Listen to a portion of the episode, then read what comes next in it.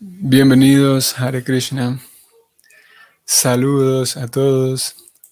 Vamos a leer hoy el último verso en el capítulo 4. Vamos a terminar hoy este capítulo 4. Debo decir que me sorprende que, y me anima al mismo tiempo que vamos poco a poco, pero avanzando. Ok, entonces vamos a comenzar aquí. ॐ नमो भगवते वसुदेवाय। ॐ नमो भगवते वसुदेवाय। ॐ नमो भगवते वसुदेवाय।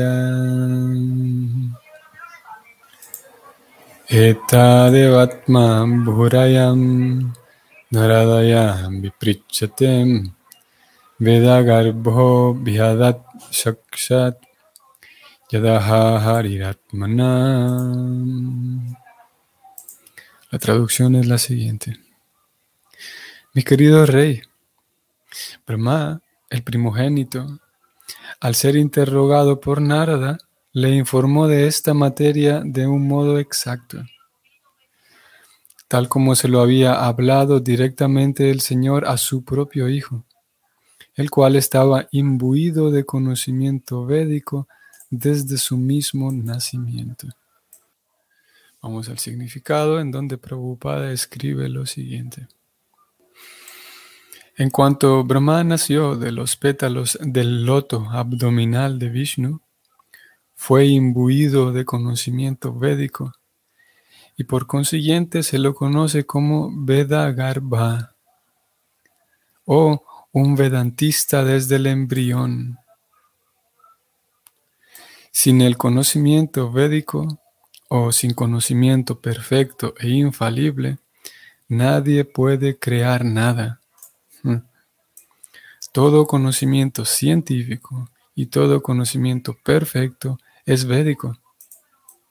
Uno puede obtener de los Vedas todo tipo de información, y por ende Brahma fue imbuido de conocimiento omniperfecto para que le fuera posible crear. Así pues, Brahma conocía la descripción perfecta de la creación, ya que se lo había informado con precisión el Supremo Señor Hari. Brahma, al ser interrogado por Narada, le dijo a éste de un modo exacto lo que había oído directamente de labios del Señor. Narada le dijo a Vyasa exactamente lo mismo. Y Vyasa también le dijo a Shukadeva exactamente lo que había oído decir a Narada. Y Shukadeva iba a repetir las mismas declaraciones, tal como las había oído de labios de Vyasa. Ese es el método de la comprensión védica. El lenguaje de los Vedas se puede revelar únicamente a través de la sucesión discipular antedicha y de ninguna otra manera. De nada sirven las teorías. El conocimiento debe ser real. Hay muchas cosas que son complicadas y uno no las puede entender a menos que las explique alguien que sepa. El conocimiento védico también es algo muy difícil de conocer y se debe aprender por medio del sistema mencionado. De lo contrario, no se entiende en absoluto. Por lo tanto, Sukadeva Goswami oró pidiendo la misericordia del Señor de modo que pudiera ser capaz de repetir el mismo mensaje que el Señor le habló directamente a Brahma, o lo que Brahma le habló directamente a Narada. Así pues, las declaraciones que Shukadeva Goswami hizo acerca de la creación no son teorías o teóricas en absoluto, como lo sugiere la gente mundana, sino que son perfectamente correctas. Aquel que oye estos mensajes y trata de asimilarlos recibe información perfecta acerca de la creación material. Fin del comentario. Y aquí termina eh, este capítulo, capítulo 4, titulado El proceso de la creación. Muy bien. Hoy tenemos 25 o 26, vamos a ver. 26 de febrero. domingo 26 de febrero. Y vemos cómo Prabhupada culmina este comentario mm, haciendo énfasis nuevamente con una idea que él trae varios versos atrás. El, el asunto de la importancia de la sucesión discipular. Y claro que eso, eh, tenía que ser así, o es comprensible que así sea, es comprensible que Prabhupada apunte en esa dirección en el tema de la sucesión discipular, ya que todo el capítulo entero, el capítulo 4, es un ejemplo de ello, es un ejemplo de un Vaishnava erudito, como lo es Shukadeva Goswami, a punto de responder algo que ya conoce bien, pero antes que nada, primero ofrece sus reverencias a, Krishna de diferentes maneras, en unas oraciones muy bellas, y eso le permite a él entrar en la sintonía de que él es un sirviente. Entrar en, en esa sintonía, recordarse a sí mismo de que va a hablar todo aquello, pero esto, primero que nada, lo aprendí gracias a que alguien me lo explicó. Y segundo, voy a poderlo eh, expresar apropiadamente únicamente si Krishna me lo permite. Porque definitivamente, y de hecho, así fue con aquellos que aprendieron antes que yo. Es lo que, lo que Sukadeva Goswami está haciendo aquí. El experto como es y erudito como es en el tema, sabe que fue gracias a Krishna que sus maestros previos aprendieron lo que aprendieron. Y sabe que es gracias a Krishna que él pudo aprender también al momento de escuchar. Shukadeva sabe muy bien que es gracias a Krishna que él pudo asimilar lo que en su momento le explicaron. Prabhupada aquí habló del asimilar y también vamos a hablar un poquillo de ello. Sukadeva Goswami sabe que fue gracias a Krishna que él tuvo la capacidad de asimilar. Y tercero, sabe entonces que es gracias a Krishna que va a ser capaz de transmitir apropiadamente esas mismas palabras. Y como dije entonces, es un capítulo que deja ver el estilo, podemos decir, el estilo, y lo mencionábamos hace unos días atrás, de esos grandes Vaishnavas que están constantemente refugiándose en Krishna, están conscientes de su vulnerabilidad, conscientes de su incapacidad individual.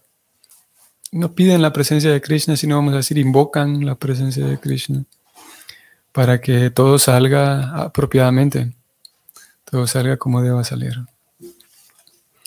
Vamos a ir entonces al verso.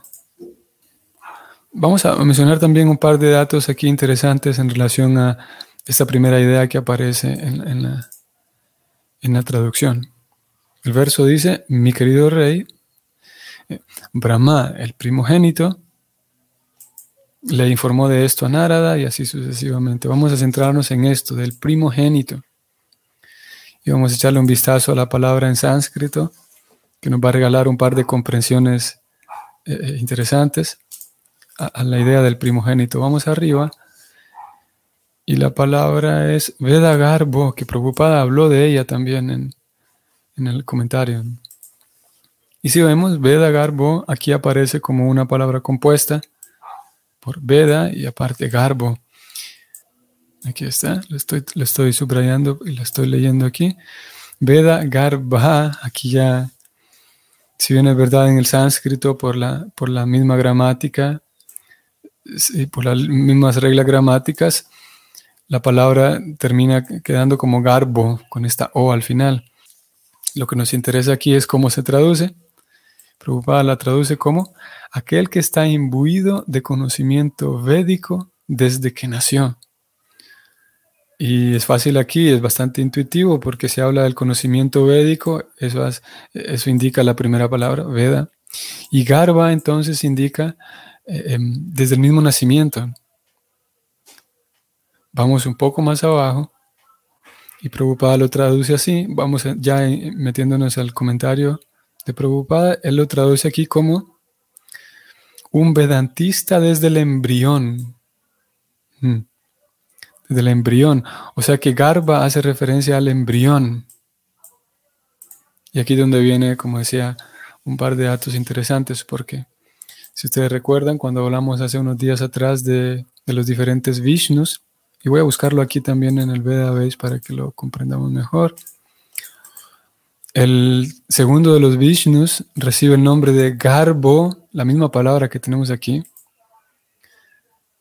Eh, la misma palabra que estamos subrayando, voy a ponerla en la pantalla también para que la veamos. El Garbo Dakasayi Vishnu. Aquí está. Ahora estoy compartiendo esta otra pantalla para que veamos el nombre de Vishnu. Es el segundo Vishnu. Leamos todo este, este parágrafo. Mahavishnu entra de nuevo en cada universo como Garbo Dakasaji Vishnu. Y ese Garbo Dakasaji Vishnu nos puede también servir para, para la memorización del nombre y comprender también el nombre de este segundo Vishnu es porque es, en este segundo Vishnu en donde se da el primer embrión, por eso él recibe de ese nombre de Garbo, porque vamos a retroceder y a refrescar el tema de Vishnu. El primero de ellos, vamos más atrás todavía, Krishna está en Brindavan y expande de su propia persona, expande a Vishnu, el Mahavishnu, un Vishnu muy grande. Y este Vishnu entonces se se recuesta en el océano causal. Obviamente aquí me estoy saltando una gran, eh, una lista muy grande todavía de sucesos, ¿no? Pero para ir directamente a Vishnu, Vishnu, Mahavishnu se recuesta en el océano causal, que es el océano causal porque va a generar toda la creación material con todos los universos. Una vez recostado en el océano causal, él está allí en un, eh, eh, en un yoga nidra, es la palabra que se utiliza, que es un, una especie de sueño, una especie como, como si está descansando, está recostado, soñando, eh, durmiendo. Y ese Vishnu, de los poros de su cuerpo, a medida que él inhala y exhala, al momento de inhalar, eh, retrae y eh, entran todos los universos a cada uno de sus poros, y cuando exhala, los poros vuelven a abrirse, y de cada poro salen muchos universos en la forma como, de, como de burbujas. Ese es el primer Vishnu, el Mahavishnu. Y una vez que cada una de estas burbujitas pequeñas, que es cada universo, sale de sus poros, entonces este Vishnu primero se expande como una segunda categoría.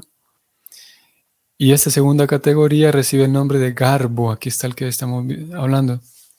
Garbo de Kasai Vishnu porque es en ese segundo Vishnu en donde va a nacer el primer ser viviente de todo el universo, el primer embrión, así como Prabhupada tradujo aquí esta palabra en el verso de hoy, lo traduce como Veda Garba, alguien que desde el embrión, desde el garbo, desde el garba, tiene conocimiento védico. Este Garboda Kasai Vishnu, entonces, es, es, el Vishnu que da origen al primer ser vivo dentro del universo. Y luego tenemos ya cuando el, primer ser vivo, que es Brahma, el, como lo hemos venido leyendo también estos días, el señor Brahma nace y se da cuenta que él está ahí solito, no hay nada, y por a través de la intuición y a través del, del sonido también él escucha al ver que está solo. Y naturalmente se pregunta qué es lo que está haciendo allí. No tiene a nadie a quien preguntarle siquiera. Y él escucha las palabras o la palabra tapa, que indica o significa austeridad. El señor Brahma entonces se, dedica a la meditación, se dedica a la, concentración y la meditación. El señor Vishnu, después de que Brahma, el señor Brahma está allí solito, le revela en el corazón todas las indicaciones apropiadas para entonces comenzar eh, eh, a crear y a diseñar todo el universo. Y leímos de ello hace unos días atrás. El señor Brahma entonces tiene esa audiencia personal con Krishna, con Vishnu más bien, y entiende la, labor que tiene, la responsabilidad que le han encargado, le pide al Señor Vishnu que es su, su, su guía para que pueda ser capaz él, el Señor Brahma, de diseñar todo el universo, pero no quedar confundido por esa, por esa labor. Lo leímos hace unos días. Y bueno, ya ha diseñado cada, todos los planetas, cada uno de los cuerpos están diseñados. Ahora, ya con todo diseñado, las almas, el Señor Vishnu se encarga de traer todas las almas y eh, em, introducirlas eh, en, el, universo. Y todo eso también está explicado detalladamente en el Bhagavatam. Y ahora con cada ser viviente, eh, con todo el universo poblado, aparece el tercer Vishnu que entra en el corazón de cada ser viviente, de cada planta, de cada hormiga, de cada ser vivo, por muy pequeño que sea. Y ese sería el tercer Vishnu. Eso lo decíamos en relación al segundo Vishnu, que era el Garbo Dakasai Vishnu, tal como aquí apareció la palabra Garba, que indica embrión. Y hay también un segundo dato aquí, en relación a esta palabra Garba, hay también la famosa e importante ceremonia de Garbadana Samskara, que es la misma palabra. Voy a ver si puedo localizar esa.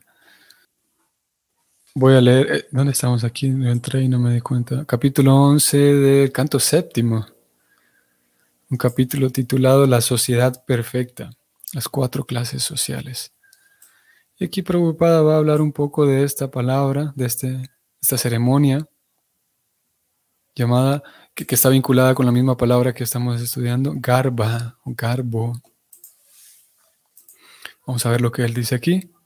Obviamente hay todo un contexto, pero vamos a ir directamente al, al tema que nos interesa.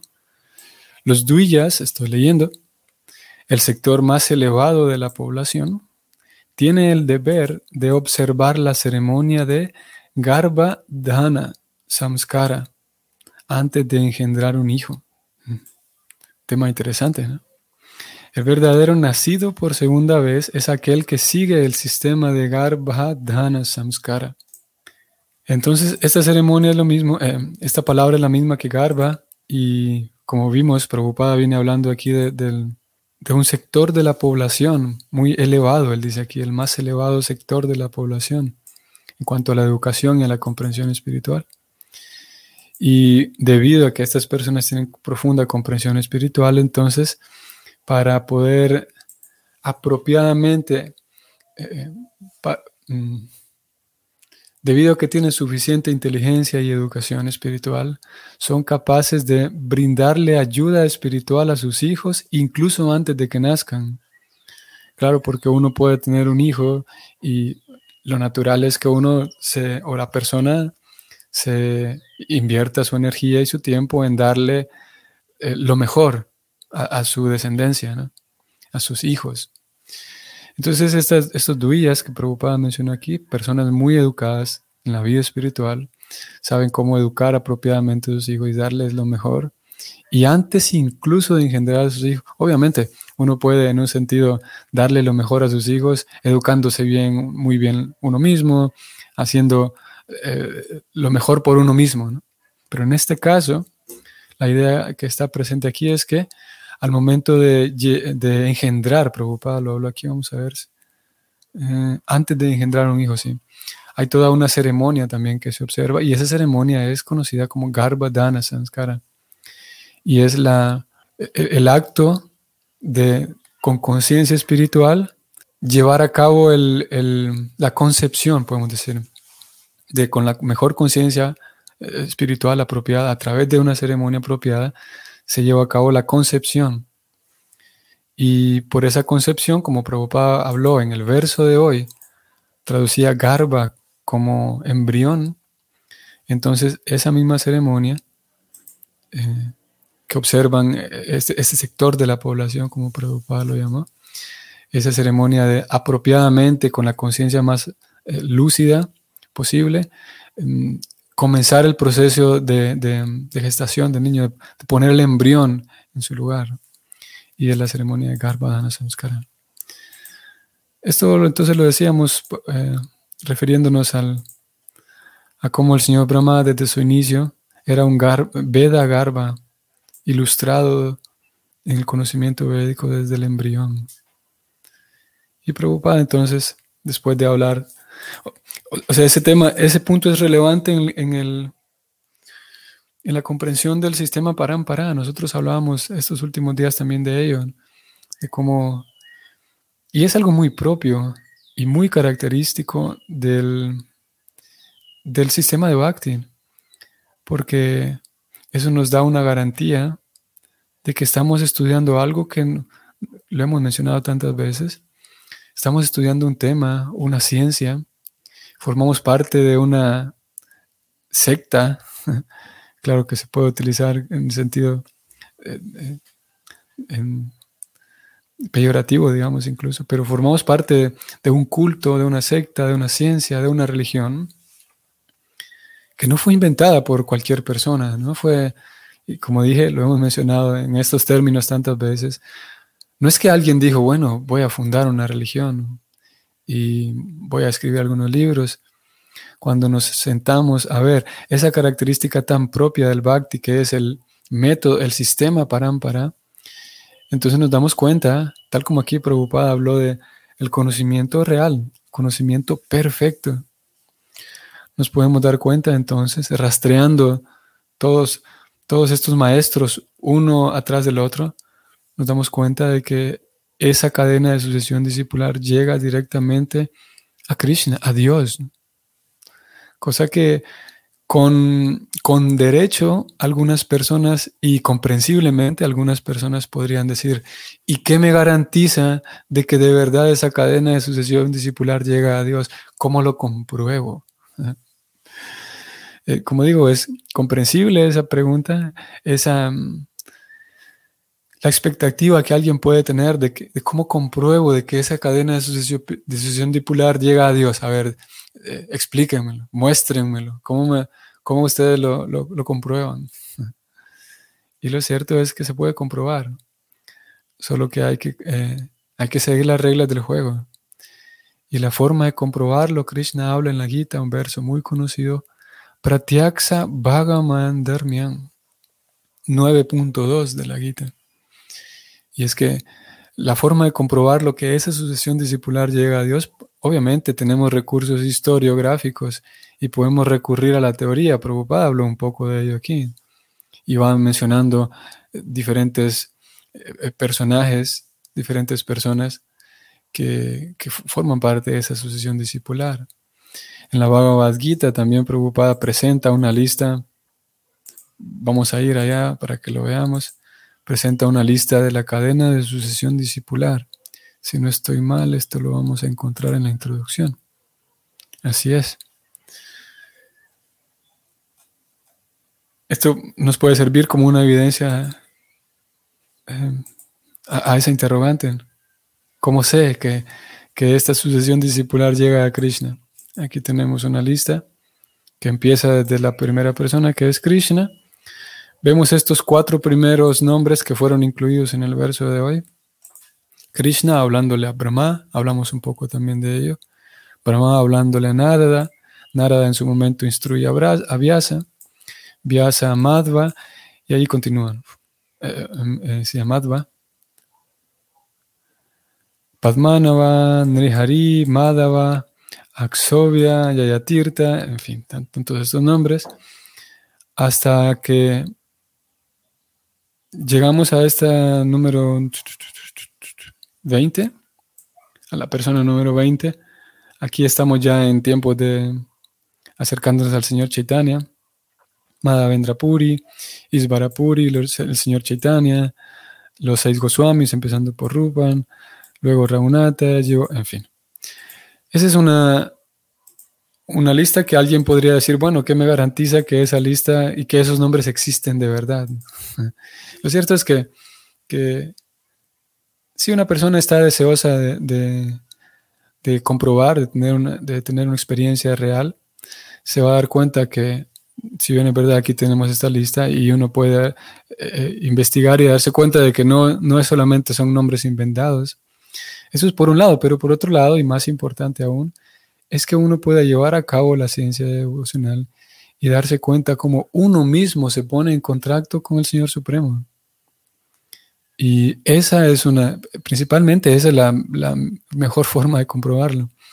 De yo darme cuenta de que mi vida es distinta.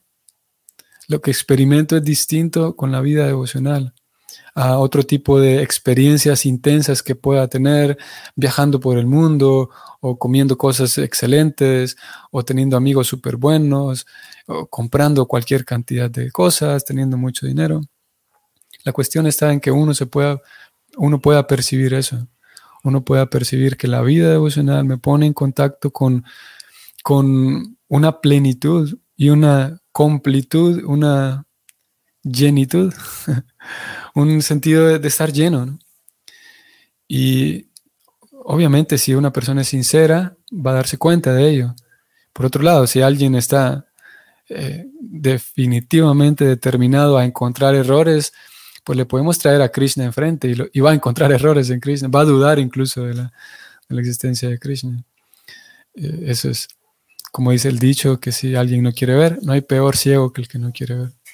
Así que hay forma de darnos cuenta y se espera que nosotros como estudiantes eh, lleguemos al punto de darnos cuenta de que esto es algo serio y que esto es algo real, que la sucesión discipular es algo real. Y para ello hace falta ponernos en contacto con Vaishnavas eh, reales, Vaishnavas em, que están haciendo realmente, que están llevando una vida devocional real, genuina.